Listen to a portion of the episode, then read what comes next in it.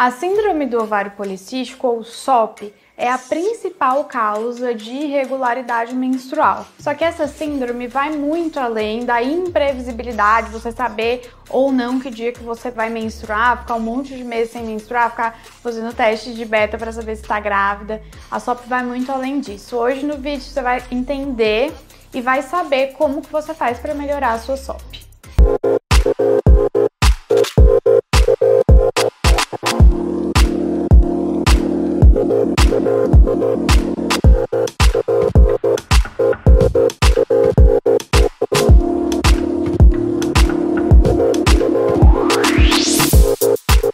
Nome é Marielle Mello, sou endocrinologista e meu objetivo é tratar diabetes, tireoide e obesidade de uma forma leve e descomplicada. Ao contrário do que muitos pensam, a SOP ou ovário policístico não é apenas quando você faz um ultrassom e vê que tem um monte de cistos nos ovários. Isso pode ser normal para algumas mulheres. E também nós não podemos fazer esse diagnóstico muito no início, ali na adolescência porque no início todas as meninas vão ter ovários policísticos, porque ainda está muito imaturo aquele sistema reprodutor.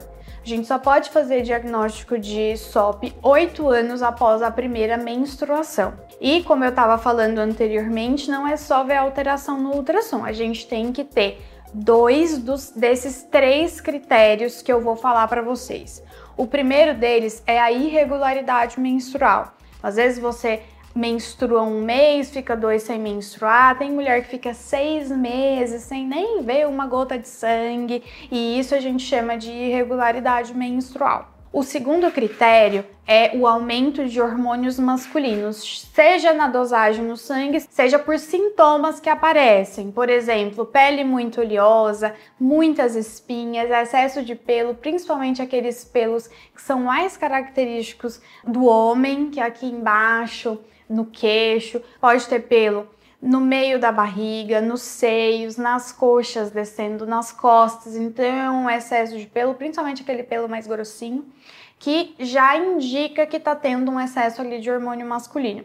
Ou também se pode fazer a dosagem no sangue, tem um aumento principalmente de testosterona e de androstenediona. E o terceiro critério da SOP é ter alterações ao ultrassom. Então, no ultrassom, você vai ter um ovário muito grande, acima de 10 centímetros cúbicos, ou mais do que 12 a 20 pontinhos ali de cistos. Na maioria das vezes a gente olha mais o tamanho, então um tamanho de mais de 10 centímetros.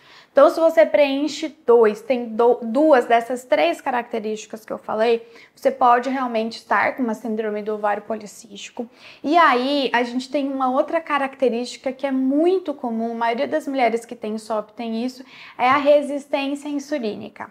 A resistência insulínica é a dificuldade que a insulina tem de diminuir a sua glicemia ocorre principalmente por conta do excesso de hormônios masculinos que tem ali circulantes. Então a gente tem um excesso de hormônio masculino que piora a resistência insulínica e o excesso de insulina também piora a, aumenta os hormônios masculinos. Então vira um ciclo vicioso, vira uma bola de neve que às vezes fica o, o tratamento fica muito difícil por conta desse ciclo vicioso. E o melhor tratamento para SOP, para síndrome de ovário policístico, é a perda de peso, a diminuição da ingestão de carboidratos, principalmente carboidratos simples, por exemplo, açúcar, farinha branca, é, bebidas açucaradas. Isso é, faz que a resistência insulínica fique ainda pior.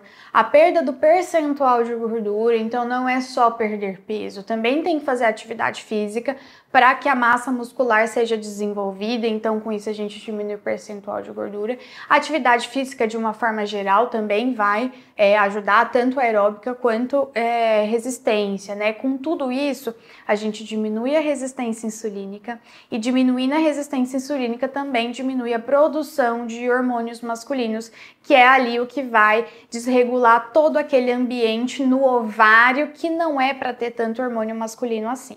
Tá bom, doutora, eu entendi que eu tenho que mudar todo o meu estilo de vida, mas a gente sabe que não é fácil, não é fácil perder peso. Como que a gente faz é, com remédios para ajudar isso? Podem ser usados remédios para obesidade, né, para diminuir é o apetite, então a gente sabe que Saxenda e Ozempic diminuem o apetite, ajudam na perda de peso e ao mesmo tempo diminuem a resistência insulínica, então são ótimos para isso.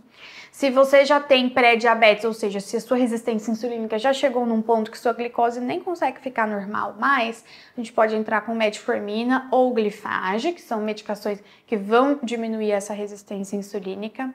Se o seu principal objetivo é diminuir os sintomas ali de hormônios masculinos aumentados, como por exemplo pelo e acne, aí a gente pode entrar com um anticoncepcional que vai diminuir a circulação de hormônios masculinos, vai regularizar né, seu sangramento, então pelo menos você vai saber se vai ou se não vai sangrar, pode fazer pausas ou não desse anticoncepcional, mas ele é muito bom para regular os hormônios masculinos circulantes. Tem muita mulher que não quer usar anticoncepcional, então a gente pode entrar com a hormônios antiandrogênicos, ou seja, que diminuem o efeito dos hormônios masculinos.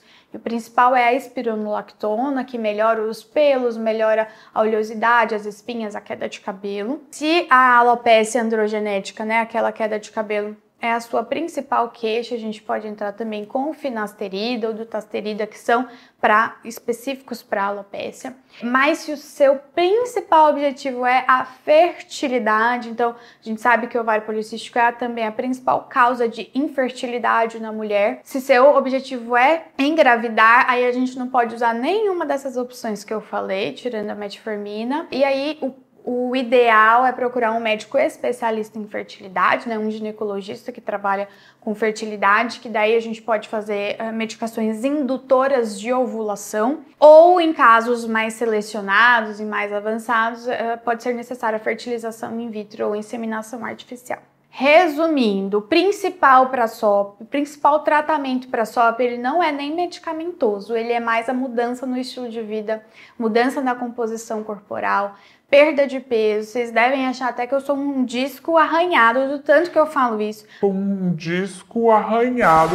Parece que todo vídeo meu a gente tem que fazer dieta, fazer exercício físico, mas gente, é o que funciona. Tá comprovado, não é coisa da minha cabeça. Tem estudos feitos com mulheres que têm SOP e perderam peso, voltaram a menstruar. Mulheres, por exemplo, que têm uma obesidade mais grave, têm SOP, fazem cirurgia bariátrica, perdem peso uma quantidade de peso importante, elas voltam a menstruar, elas engravidam. Então a perda de peso e a mudança do estilo de vida realmente é o centro ali do tratamento da SOP. Existem algumas mulheres, não é a maioria, mas existem algumas mulheres com SOP que não têm excesso de peso, que não têm resistência insulínica, elas ficam mais ali com as alterações é, ovarianas, hormonais no próprio ovário, e nesses casos a gente tem uma, uma missão mais desafiadora, porque para esses casos a mudança de estilo de vida não vai fazer tanta diferença assim, então uh, vai ser o tratamento muito mais direcionado a cada sintoma ali que a mulher quer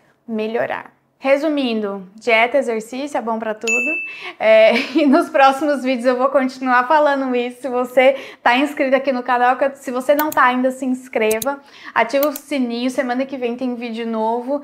E vamos ver se eu vou falar que dieta e exercício não é importante para alguma coisa. Vai que, né? Continua acompanhando que você vai ter essa resposta. Até a próxima.